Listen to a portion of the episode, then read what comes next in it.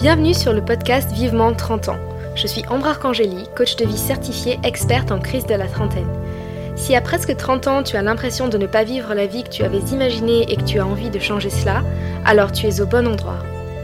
Au travers de mon expérience personnelle, de témoignages d'invités et de techniques de coaching, je vais te montrer comment faire les changements nécessaires dans ta vie avec grâce et agilité. Être un trentenaire accompli ne rime pas forcément avec avoir un job à responsabilité, être propriétaire, marié et un bébé en route. Avoir 30 ans et être épanoui, c'est surtout créer et mener la vie de ses rêves à soi. Alors, c'est parti pour l'aventure. Coucou Samantha, comment vas-tu? Coucou Ambre, bah écoute, ça va très bien. Merci de me recevoir sur ton podcast. Bah, merci euh, d'avoir accepté mon invitation. Euh, est-ce que tu peux te présenter en quelques mots? Oui, avec plaisir. Eh ben écoute, je m'appelle Samantha, j'ai 33 ans. Pour la partie perso, euh, j'ai la chance d'habiter dans le sud-ouest depuis presque deux ans et d'avoir le chien le plus mignon du monde, en toute objectivité. et sinon, pour la partie pro, euh, j'ai la, chance aussi d'avoir réalisé mon rêve, euh, celui d'être à mon compte et de plus avoir de patron. je suis aujourd'hui coach professionnel certifié spécialisé dans les transitions de carrière et c'est une voix qui a été forgée par les événements qui me sont arrivés autour de mes 30 ans, sujet dont on va euh, parler juste après.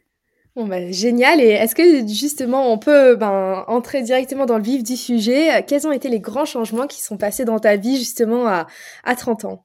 Ouais, et bah écoute, euh, pour faire simple, euh, j'ai tout quitté. j'ai quitté la ville, Paris. ça faisait huit ans que j'y travaillais et que j'y habitais. Alors je triche parce que j'habitais en banlieue, mais on va faire comme si. Mmh. Euh, le boulot, euh, j'étais cadre dans un cabinet de conseil digital avec des responsabilités, des collaborateurs sous ma responsabilité. Euh, la routine aussi. J'ai quitté le fameux métro boulot dodo en lâchant mon 9h, 19h slash 20h parfois. Mais j'ai également quitté mon confort.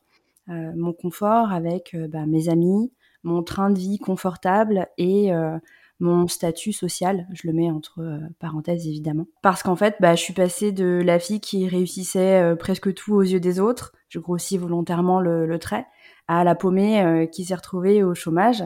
Et bah, tout ça pourquoi? Pour un, peut-être d'une vie meilleure, plus libre dans le sud-ouest, mais également avec beaucoup d'incertitudes, de doutes, en n'ayant aucune idée de ce que j'allais faire après. Mmh Et est-ce que tu es, tu es parisienne de base? Alors non, je suis pas parisienne. Moi, je viens de la région Rhône-Alpes. Euh, je suis née à Lyon. D'accord, d'accord, d'accord. Donc euh, Paris, euh, quand, quand, tu es allée, c'était une nouvelle vie déjà. Et qu'est-ce qui a, hum, est-ce qu'il y a eu un déclic? Est-ce qu'il y a eu une grosse prise de conscience à la base justement de, de ces changements?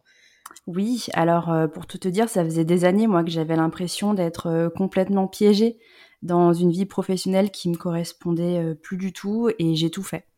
Euh, j'avais euh, cette impression euh, que ma vie, elle prenait sens les week-ends et les vacances, et c'était très très compliqué à gérer. Et si je suis même hyper honnête avec moi-même, a posteriori, je pense que j'étais au bord du burn-out. C'est-à-dire que je redoutais les matins, j'avais la boule au ventre, j'étais tout le temps hyper fatiguée, assez irritable, voire même chiante, et tout le temps stressée. Et au-delà de tout ça, j'avais ce sentiment d'être en décalage complet entre bah, qui j'étais et ce que je faisais. J'étais juste pas alignée en fait. Euh, et en fait, un jour, ce qui s'est passé, c'est que mon conjoint m'envoie une annonce euh, d'un poste euh, dans le sud-ouest et il me dit juste, t'imagines, ce serait quand même super bien. Et là, j'ai su, ça a été le déclic. J'ai su que c'était fini, que je voulais plus du tout rester ici et j'ai pris ça en fait comme un signe. Et là, je lui ai dit, bah réponds et on verra bien. Deux semaines plus tard, euh, il avait été accepté. Moi, j'avais posé ma démission. J'avais refusé le poste de responsable commercial euh, de l'agence bordelaise que ma boîte me proposait parce qu'il voulait me suivre euh, dans l'aventure. et du coup, on a posé le, préavis de notre appartement. Et en fait, cette, cette opportunité de changement de région, ça a été mon déclic, comme je t'ai dit, et ça m'a réveillée.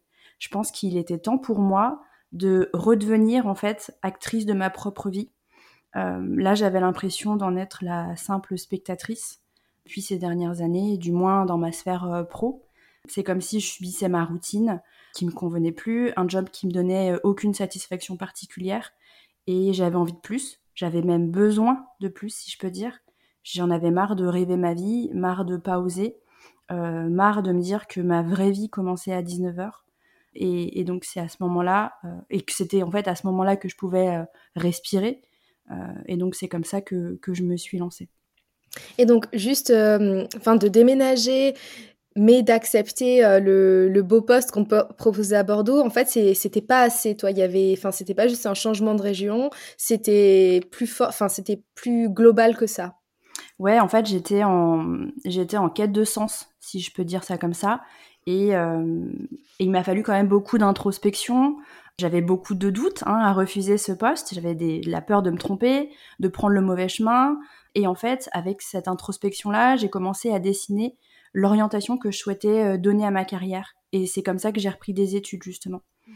euh, entre mes 31 et mes 32 ans. Et d'ailleurs, du coup, j'ai suivi une formation pour devenir euh, coach professionnel avec la spécialisation bilan de compétences.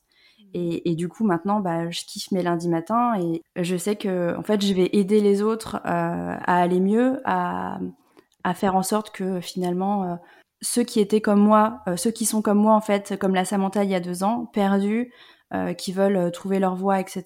Bah, en fait, je suis là pour les aider. Et donc, euh, pour résumer, ce qui a changé, c'est que je suis passée vraiment de salariée malheureuse à Paris à entrepreneur épanoui dans le sud-ouest. Et, c'est ça aussi qui, qui a fait qu'aujourd'hui, bah, je suis hyper épanouie, quoi. J'imagine que avant de prendre toutes ces, toutes ces grandes décisions, il y a, y a eu plein de choses qui auraient pu t'empêcher de les prendre, des choses euh, tant dans, dans, ton mindset que dans ton entourage, que des choses aussi peut-être matérielles. Enfin, je sais pas, euh, un, un, chien, un crédit, euh, enfin plein de choses aussi, oui, qui, enfin, où on peut se dire ah non, je peux pas déménager parce que on vient d'acheter cet appart avec mon mec. Ou est-ce qu'il y a eu des choses comme ça qui, qui auraient pu t'empêcher de prendre tes décisions? Ouais, alors euh, côté mindset, déjà, c'était mes peurs et mes doutes, et ça, il y en avait beaucoup. Comme je te disais tout à l'heure, euh, est-ce que c'est la bonne décision? Est-ce que euh, du coup, de tout quitter, est-ce que je vais réussir à, trouver ma voie? Est-ce que je me trompe pas?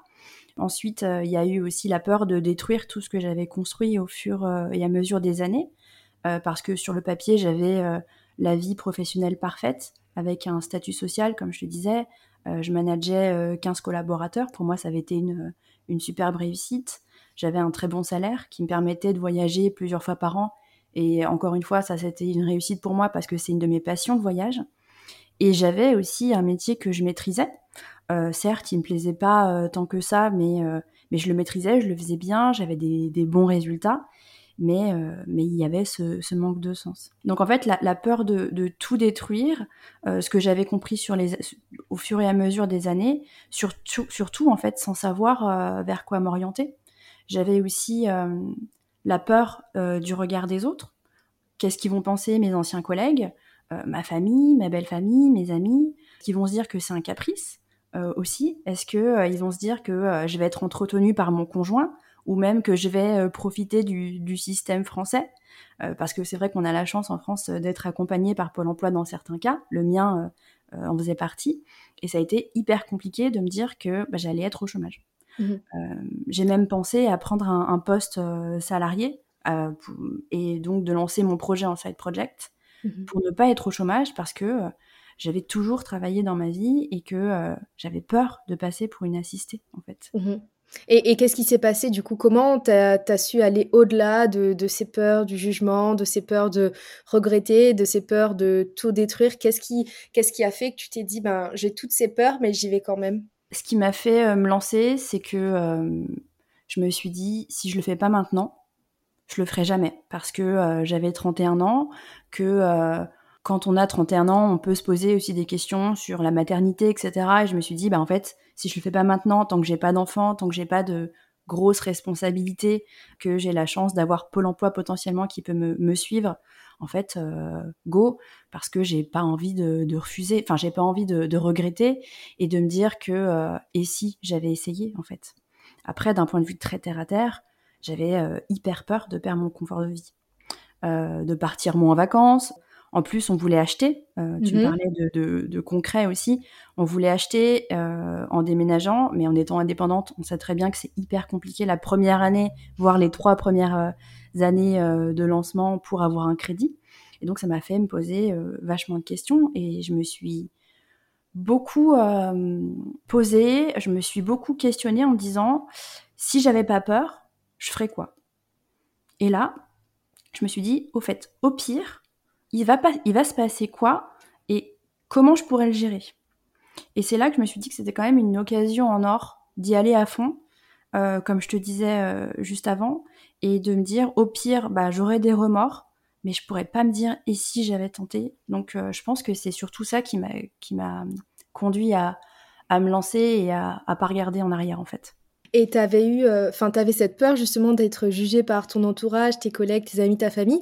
Comment ça s'est passé concrètement quand tu leur as annoncé euh, je quitte mon taf, je, vais m'installer ailleurs Quelle a été leur réaction? Oui, alors en fait, pour beaucoup, ils m'ont dit ok, c'est du Samantha parce que euh, parce qu'en fait en général euh, euh, moi j'ai l'impression de pas du tout être courageuse et de rien oser et de faire toujours les choses très très très lentement et en fait je pense que d'un point de vue extérieur on a juste l'impression que je suis quelqu'un qui ose, je suis quelqu'un qui qui se lance, etc. Donc pour ma famille proche, on a juste, on ils se sont juste dit que c'était la marche logique de ok Samantha va se lancer et va créer sa boîte. Euh, d'un point de vue de mes collègues et surtout de ma hiérarchie, ça a été beaucoup plus compliqué. On m'a, on m'a dit, mais t'es sûr euh, euh, Je pense que ça serait compliqué pour toi vu que t'aimes pas la prospection. parce que j'avais un boulot de responsable commercial et justement une de mes bêtes noires c'était la prospection. Moi j'étais plutôt ok avec la fidélisation client et pas du tout la prospection. Et je me rappelle que mon ancien directeur m'a dit mais Samantha c'est une énorme bêtise. Toi tu détestes la prospection, comment tu vas trouver des clients? Et cette phrase-là, elle me reste en tête encore aujourd'hui. Et, euh, et, d'ailleurs, euh, je, pense que je vais lui envoyer un petit message pour lui dire, euh, écoute, au niveau de la prospection, ça va parce que finalement, il n'y a pas tant besoin d'en faire dans ces cas-là. quoi. Je ne vais pas toquer aux portes et dire, et coucou, venez, venez chez moi. Et sinon, sinon j'ai quand même eu des inquiétudes de la part de mon entourage un peu plus large parce que, euh, parce que euh, forcément, ils me projetaient leur peur aussi euh, qu'ils avaient eux-mêmes. Mais t'es sûr de vouloir quitter ton emploi de cadre, mais t'es sûr de vouloir te lancer, mais finalement, qu'est-ce que tu vas faire? En plus, je savais pas vraiment ce que j'allais faire. Donc c'était compliqué de d'avoir un air assuré et de dire bah voilà le plan, voilà comment je vais m'en sortir, etc. Et donc c'est vrai que j'ai eu un petit peu tous les types de, de réflexions et de réactions. Mmh, mmh. Je comprends tout à fait. Enfin, moi, quand j'avais quitté mon, mon ancien travail, j'ai vu au sein de, de mes anciens collègues, de mon cercle d'amis, qu'il y avait un peu les deux réactions. Ceux qui étaient super contents pour moi et qui, qui m'admiraient presque de, de, prendre cette décision audacieuse, et ceux qui, en revanche, euh, ne comprenaient pas ou qui jugeaient ou qui, justement, euh, que ça piquait un petit peu parce que peut-être qu'ils se sentaient eux bloqués et de voir que moi je ben, je prenais mon courage à deux mains et j'y allais, ça, ça les renvoyait à leur propre paralysie quelque part. Et c'est vrai que ça, j'ai eu reçu des messages où j'ai eu des, des personnes qui se sont éloignées. Au début, je comprenais pas pourquoi. Et c'est vrai que c'était, c'était dur, en fait, de, de gérer ça. Mais en revanche, j'ai eu des bonnes surprises, euh, notamment de la part de, ma famille. Euh, alors, c'était pas la première, euh, la première réaction. La première réaction, c'est quoi? Mais t'as fait six ans d'études, t'as, as cette superbe carrière, tout ça pour rien.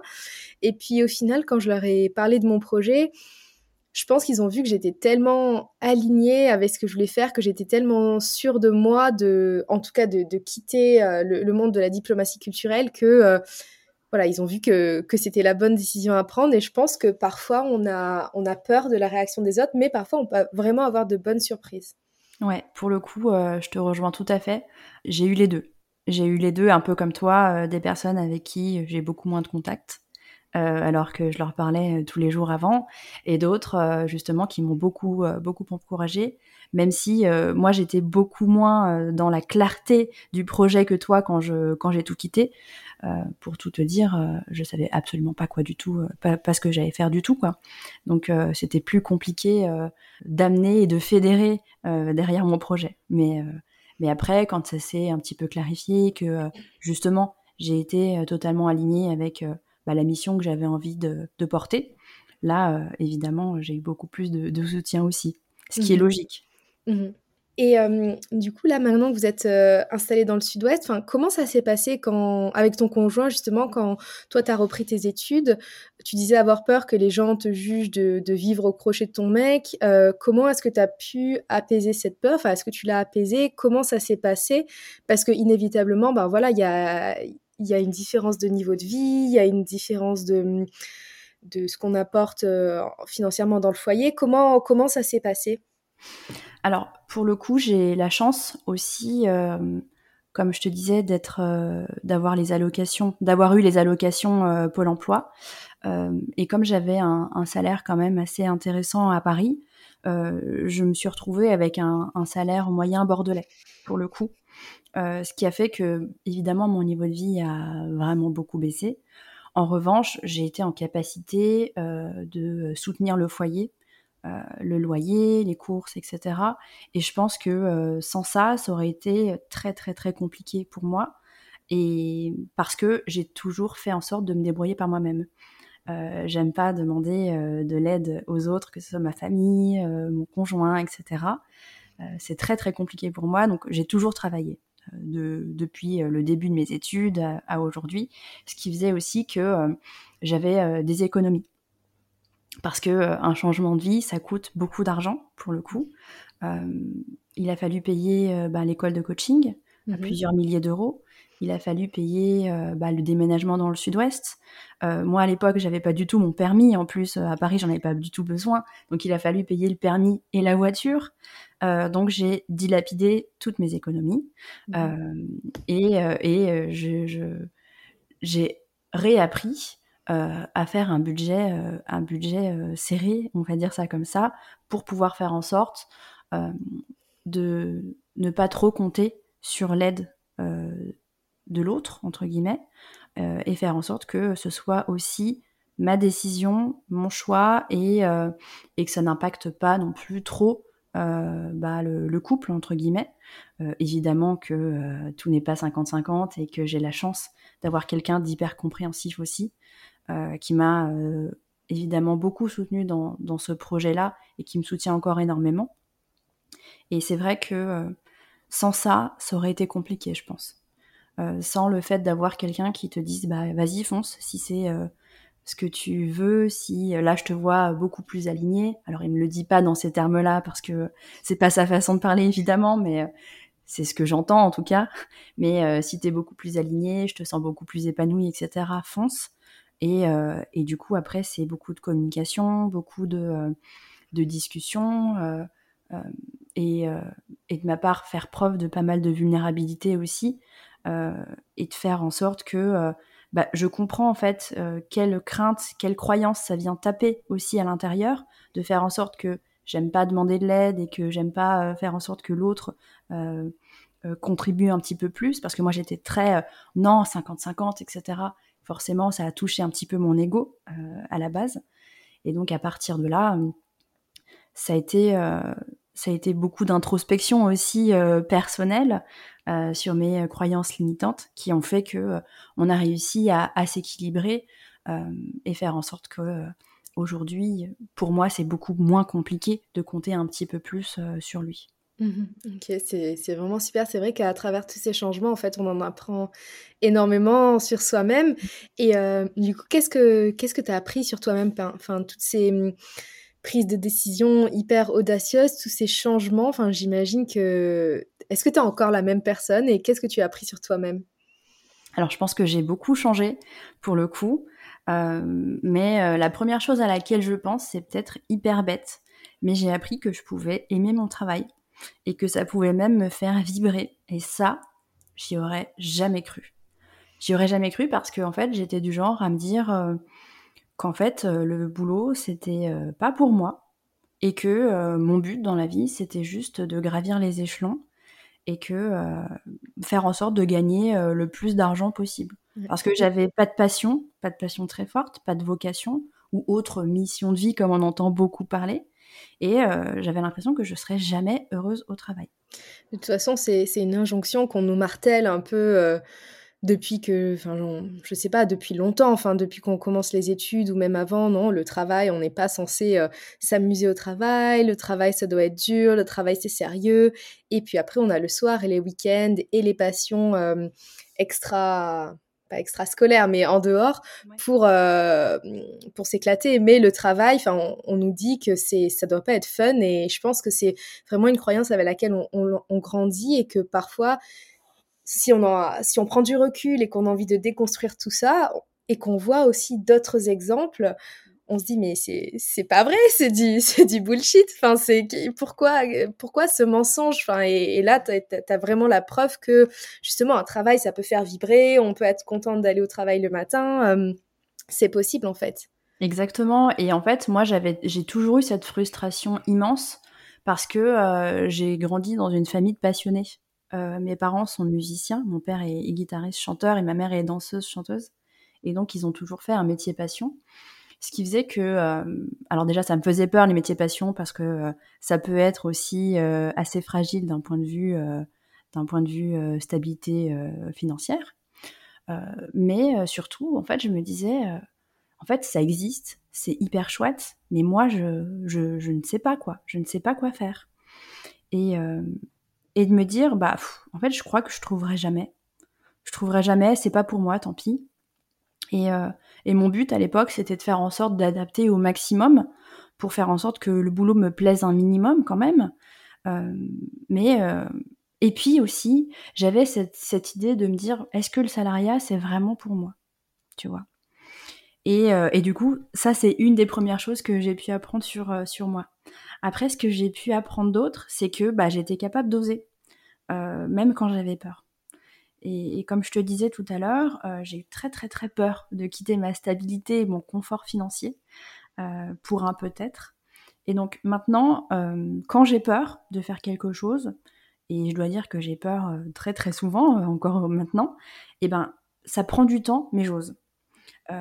ça peut être des exemples tout bêtes, hein, tu vois, euh, de se montrer, euh, faire des vidéos face caméra. Euh, alors ça me prend un petit peu de temps, mais je le fais. De participer à un podcast, tu vois, et je me lance. donc je pense que c'est c'est l'une des choses qui m'a, une des, des, plus belles choses en fait que j'ai pu apprendre là-dedans. Est-ce que tu as une astuce que, que tu utilises sur toi-même ou que tu conseilles pour justement ben, passer à l'action et ne pas laisser euh, se guider par, euh, être guidé par sa peur? Alors, euh, quand je suis, quand j'ai peur de faire quelque chose, je me dis, ok, est-ce que j'ai peur parce que parce que c'est dangereux, ou est-ce que j'ai peur parce qu'en fait j'ai peur de d'échouer, j'ai peur du regard des autres, etc. Donc en fait, je, je recentre la peur et je me dis, en fait, qu'est-ce que c'est cette peur-là? Une fois que j'ai compris que, par exemple, euh, c'était le regard des autres, notamment euh, se montrer euh, face caméra, je me dis, ok, si je le fais pas, est-ce que c'est grave? Oui, non. Si je le faisais, est-ce que ça m'apporterait quelque chose de positif? Oui, non. Si c'est positif, chose, cette chose en question, je me dis, concrètement, est-ce que les autres, quand c'est la peur du regard des autres, est-ce que les autres euh, vont se moquer de moi et vont m'envoyer des messages de haine euh, En règle générale, il y a peu de chance. Euh, et du coup, je me, répète encore, et est-ce que, en fait, c'est les autres qui te payent ton loyer? Non. Est-ce que c'est les autres qui font que ça va te permettre d'avancer dans, ce que tu veux faire? Oui, non. Et du coup, en fait, je, fais en sorte de me recentrer vraiment sur euh, finalement pourquoi je veux faire cette chose-là, qu'est-ce qu'elle va m'apporter, et si je ne le fais pas, est-ce que je serai, euh, euh, est-ce que j'aurai un regret ou pas? Et si il y a cette notion de regret, là je le fais parce que parce que encore une fois, vivre avec des, des et si, je trouve qu'en fait c'est la pire des choses. Mmh mmh je suis tout à fait d'accord avec toi et c'est super intéressant que tu arrives à, ben, encore une fois, à, déconstruire cette peur et à, et enfin, tu changes de, focus. À la base, tu es, focus sur la peur, puis là, tu, tu, te, euh, tu te reconcentres sur le pourquoi, sur la raison pour laquelle tu fais tout ça. Et mmh, je trouve ça vraiment hyper inspirant. Et si je peux ajouter une petite astuce aussi, moi, ce que j'aime bien faire, c'est... Euh, me demander, au pire, il se passe quoi? Parce que souvent, nos, peurs, elles sont tellement euh, irrationnelles que, enfin, elles sont irrationnelles, mais elles prennent surtout des proportions énormes. Et parfois, on n'a même pas conscience du, pire scénario. Enfin, on se dit, euh, enfin, parfois nos peurs sont tellement intenses que on se dit c'est une question de vie ou de mort. Mais mmh si on, conscientise la peur, si vraiment on essaie de, réfléchir euh, rationnellement, en se disant au pire il se passe quoi, en fait, par exemple, si on fait une vidéo, on se dit au pire, ben, il n'y a, pas grand monde qui la regarde. Bah et au pire, ben, c'est pas grave. Et de suite, quand on essaye de, voir vraiment le, le, pire, le, pire scénario, en fait, oui, voilà, ça, ça, le minimise et ça le rend presque ridicule. On se dit, mais en fait, euh, c'est bon, je, peux le faire. Et euh, enfin, moi, c'est vraiment une question que, que je me pose souvent quand j'ai envie de, de faire des choses que, ben, voilà, dont, dont j'ai peur et aussi j'ai parfois envie de me prouver que j'ai tort d'avoir peur. Parce que hum, de, me dire, et si, et si cette peur était fausse? Et si cette peur euh, n'existait pas? Mais juste avec la, curiosité, pas, pas dans le conflit euh, envers moi-même, mais juste dans la curiosité en disant, et si j'avais tort? Et si, euh, par exemple, là, en ce moment, je, enfin, j'ai une croyance en, moi où je n'ai jamais été une grande sportive, tu vois. Par exemple, je, enfin, j'ai, j'ai toujours fait un peu de sport, du yoga, un peu de natation, mais euh, voilà, je cours pas de, de marathon, je, enfin, je, je fais pas de la gym, enfin je, je suis pas une très grande sportive et euh, mais même si j'aime bien le sport et je me j'avais cette croyance et je me suis dit mais justement et si c'était faux en fait? Et si euh, je pouvais être une sportive et, et, juste par curiosité? Et là pour euh, pour mai en fait fin mai je me suis inscrite à un triathlon. Ah génial. ouais. Alors c'est un c'est un projet un peu fou là concrètement on est à trois mois et dans ma tête c'est c'est non, j'y arriverai pas. Mmh. Mais j'ai envie de me dire, ben, et si j'avais tort? Et j'ai envie de, m'entraîner et, et si j'y arrivais et, et si cette peur de d'échouer, de ne pas euh, avoir la force physique ou la force mentale de le faire, parce que je pense que j'ai la force physique, enfin, mais j'ai envie de me prouver que j'ai tort. Et je me dis aussi, et au pire, il se passe quoi? Au pire, j'y vais. Euh, même si je mets 5 euh, heures à finir la course, ben, ça mettra 5 heures. Même si je la finis pas, c'est pas grave. Au moins, j'aurai eu le courage de m'inscrire. Enfin, ouais, j'essaie vraiment de d'avoir cet état d'esprit pour ce projet et c'est c'est hyper excitant, mais j'avoue que j'ai quand même un petit peu peur, mais j'y vais quand même. Ouais, mais c'est ça qui est c'est ça qui est hyper intéressant. Et euh, après, il faut pas non plus. Je pense que par nos, témoignages, on a l'impression que c'est hyper facile et que justement euh, c'est euh, hyper fluide et que ça prend, euh, ça se fait rapidement. pour le coup, je, voudrais quand même dire que moi, des fois, j'ai peur. alors, je suis coach, etc. Donc, je, on se dit que normalement, je devrais oser, etc. Bah, des fois, ça me prend des semaines en fait mmh avant de faire le truc. Et, et alors oui, je finis par oser. Je finis toujours par oser. Mais des fois, ça prend beaucoup, beaucoup, beaucoup de temps. Et un des, trucs là euh, qui me reste en tête euh, depuis quelques semaines, par exemple, c'est euh, l'idée de faire une chaîne YouTube. Ça me trotte en tête. J'ai tout, j'ai tout préparé. Hein. Mais appuyer sur le bouton enregistrer et, se lancer, j'ai le premier script et tout, c'est c'est hyper délicat. Mais je sais que de toute façon, là, au mois de mars, ce sera lancé mais euh, ça m'aura pris beaucoup, beaucoup de temps. Et ouais, je comprends, je comprends tellement. Dis-toi que moi, là, le podcast, je pense que j'ai mis un an avant de faire le premier épisode. Enfin, ça faisait. Euh, là, je l'ai lancé en, en, octobre, mais depuis octobre l'année d'avant, j'avais, euh, même l'été de, l'année d'avant, j'avais envie, tu vois, de, de lancer un podcast, mais ça m'a pris un an. Bah, pour me lancer, alors que tout était prêt, je savais de quoi je voulais parler, mais je me sentais pas encore prête. Donc oui, c'est vraiment important de, de bah, de mettre le doigt dessus, enfin de se dire c'est c'est pas facile, ça prend du temps, mais après c'est des de choses. déculpabiliser aussi. C'est ça, de déculpabiliser, de se dire mais il y a, y a toutes ces personnes qui ont des podcasts, qui ont des chaînes YouTube, pourquoi moi je le fais pas? Et de, de s'accorder la bienveillance aussi, de se dire ben je le ferai quand je serai prête et mmh. euh, et voilà, il y a, enfin, s'il n'y a pas d'urgence non plus, on peut euh, aussi faire les choses quand on est prêt, si c'est pas une question de vie ou de mort de, de les faire mais les faire quand même. Mmh se dire que, en fait, euh, se donner des deadlines aussi euh, un peu personnels et se dire, ok, au plus tard, là c'est fait, je me laisse pas le choix. Mmh parce qu'il faut s'écouter et d'un autre côté, il faut se lancer parce que sinon, cette procrastination euh, qu'on connaît tous et mmh toutes, bah, nous paralyse, surtout quand on a des, le fameux driver de soi parfait qui pousse aussi pas mal à la lenteur, dont, je suis victime et je pense beaucoup d'autres personnes. Quoi. Mmh mmh non, c'est clair, c'est vraiment un équilibre à trouver entre faut s'écouter, mais en même temps, faut se botter les fesses. Ouais, Ouais. Pour continuer, je voulais te poser la question, quelles sont les choses qui sont mieux dans ta trentaine que dans ta vingtaine? À vrai dire, pas mal de choses. Quand j'étais dans ma vingtaine, j'étais une personne, je dirais presque totalement différente. J'ai beaucoup, beaucoup, beaucoup changé pour le coup. Quand j'étais dans la vingtaine, j'étais quelqu'un de très réservé. Et je m'empêchais beaucoup de choses parce que je me trouvais pas assez. Alors pas assez tout, hein. pas assez intéressante, euh, pas assez jolie, pas assez sûre de moi.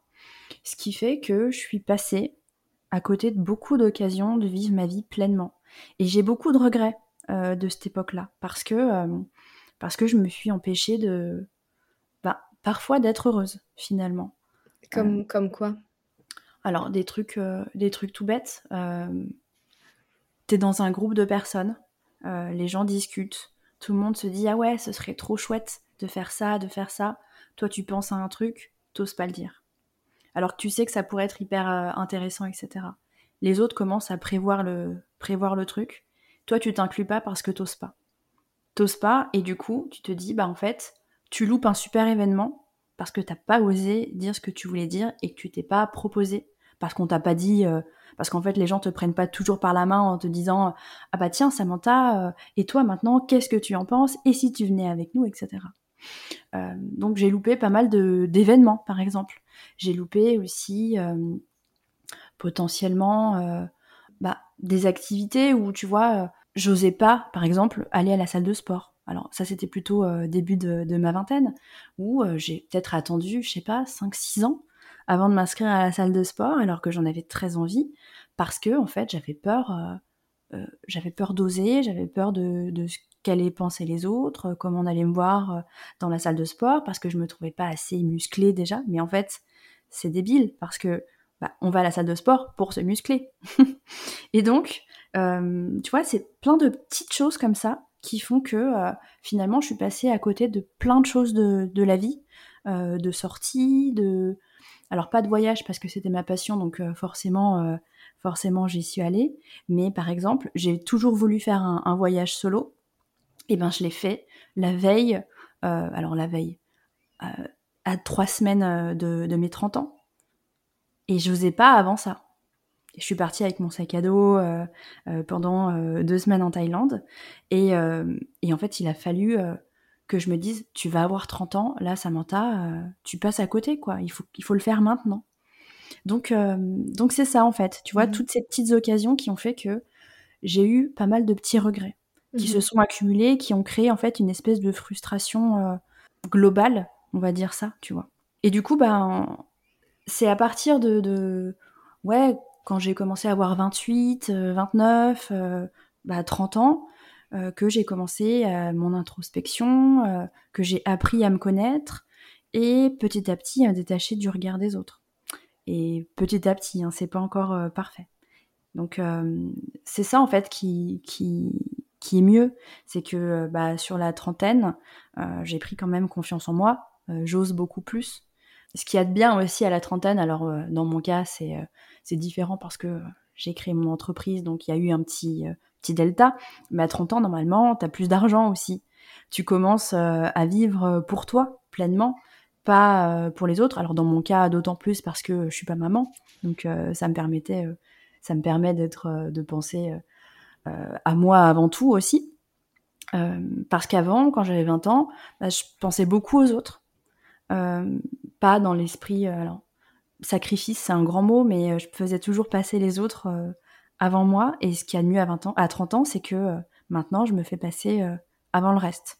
Mmh. Un peu, tu sais, dans cette idée de... Euh, de tu sais, quand tu es dans un avion et que tu dois sauver ton, ton enfant, et eh ben, tu te mets le masque sur toi d'abord avant de pouvoir le mettre sur, sur ton enfant. Ben, je pense que c'est un peu cette, cette chose-là qui, qui m'a fait me dire, en fait, prends d'abord soin de toi Et après, tu pourras prendre soin des autres de façon aussi étendue que, que, tu le veux, quoi, tout simplement. Mmh mmh Donc, tu t'es remise au centre de ta propre vie. Exactement. Je suis redevenue ma priorité. Mmh ma priorité d'un point de vue euh, euh, physique, mental, émotionnel, euh, spirituel. En fait, la trentaine, c'est comme si ça m'avait libérée. Tout n'est pas réglé, évidemment, mais maintenant, comme je te disais, je fonce et, j'ose et j'y vais même si j'ai peur, quoi. Ok, ok, ok. Bah, c'est, vraiment, vraiment magnifique et enfin, je pense que ça peut aussi rassurer plein de personnes qui, ont peur euh, d'avoir une trentaine euh, ennuyeuse, d'avoir une trentaine où il faut ben, se poser et cocher des cases, même si on n'en a pas envie, et de regretter sa vingtaine où on faisait euh, la fête, où on, vivait dans la légèreté. Enfin, je suis trop contente que, que, tu nous racontes ça parce que justement, ça montre que la trentaine, ça peut être encore mieux et que ça se, la vie quelque part peut se, se bonifier aussi avec, euh, avec l'âge et c'est, enfin, c'est, juste génial. Pour le coup, c'est vraiment ce que je ressens. Euh, Je vais pas dire que j'ai détesté ma vingtaine, au contraire, hein, il y a eu des très beaux moments, euh, j'ai appris plein de choses et, et et, j'ai pas mal évolué, mine de rien. Mais la trentaine, c'est vraiment le moment où je suis actrice de ma vie, quoi, en fait, tout mmh simplement. Mmh et est-ce que tu aurais justement un message à faire passer à, nos auditeurs de toute ton expérience? Ouais, euh, bah c'est un peu dans, dans cet esprit-là d'être acteur de sa vie. En fait, j'ai envie de dire que ne vivons pas comme si notre vie, elle était éternelle je veux pas être défaitiste, mais on n'a pas le temps de perdre son temps. Comme j'ai pu perdre mon temps dans la vingtaine, j'ai l'impression, tu vois. Euh, on n'a pas le temps de perdre euh, son temps à être malheureux au travail et à rester quand même, à se demander si on mérite pas plus. Euh, si on se pose la question, c'est qu'on mérite plus, tu vois. Donc sans oser se lancer. Comme je te disais, arrêtons d'être les simples spectateurs, spectatrices de nos vies et redevenons-en vraiment les actrices en fait enfin j'ai envie de dire, reprenons le pouvoir de notre vie et soyons fiers d'avoir osé. Et je m'inclus dedans euh, parce que euh, j'ai toujours dix mille idées parasites qui veulent m'empêcher de faire des choses. Et si j'écoutais mes peurs, d'ailleurs, je serais encore à Paris. Hein. Mmh euh, mais c'est beaucoup trop important. donc, c'est trop important. Il faut essayer de vivre sa vie à fond. Euh, je parle pas de faire des activités H24, de sortir tous les soirs, mais d'oser faire les choses qui nous titillent et de ne pas avoir de regrets plus tard. Mhm. Je préfère me tromper mille fois, je préfère échouer que de me dire et si j'avais essayé? Mhm. Parce qu'en fait, ça pourrait très bien fonctionner comme on le disait tout à l'heure. Et donc, j'inviterais vraiment euh, tes auditeurs et auditrices du podcast à se poser la question suivante. Bah, si j'avais pas peur, qu'est-ce que je ferais? Si jamais personne ne savait ce que je faisais, qu'est-ce que je ferais si euh, j'avais pas peur en fait de, savoir ce que les autres allaient en penser? Et là, euh, il y a des petites choses qui peuvent, euh, qui peuvent émerger. Donc désolé, je l'ai dit avec peut-être un petit peu de fougue, mais ça me tient beaucoup trop à cœur, je pense. Et donc voilà, voilà le message que je voulais faire passer. Bah, merci, vraiment, c'est un magnifique message. Je suis presque un peu émue de, de ce message. c'est tellement important et ça paraît, ça paraît évident, mais euh, de, de l'acter, de prendre les décisions et de le faire, enfin entre le savoir et, l'acter, je pense qu'il y y a un pas et aller au-delà de ses peurs. C'est clair. C'est vraiment la clé. Et, enfin, et là, je pense, dans cet épisode, il y a, on a parlé de plein de clés, justement, euh, pour, euh, pour prendre des décisions. Donc, euh, voilà, merci, merci, merci infiniment pour ton témoignage, pour ta, ta sagesse. Merci de t'être dévoilé, d'avoir parlé de ton expérience. C'est hyper inspirant. Et... Bah, merci beaucoup, Ambre. Et, et j'espère que ne pas avoir été trop brouillon. C'était ma première expérience de podcast, donc soyez indulgents s'il vous plaît. Non, c'était c'était parfait, c'était clair, c'était hyper intéressant. Enfin voilà, merci merci pour tout Samantha. Merci à toi. Et euh, je mettrai dans le lien en bio euh, là où les personnes peuvent te retrouver si elles ont envie de, de t'écrire. Oui, avec plaisir. Et super, ben à très vite. À très vite.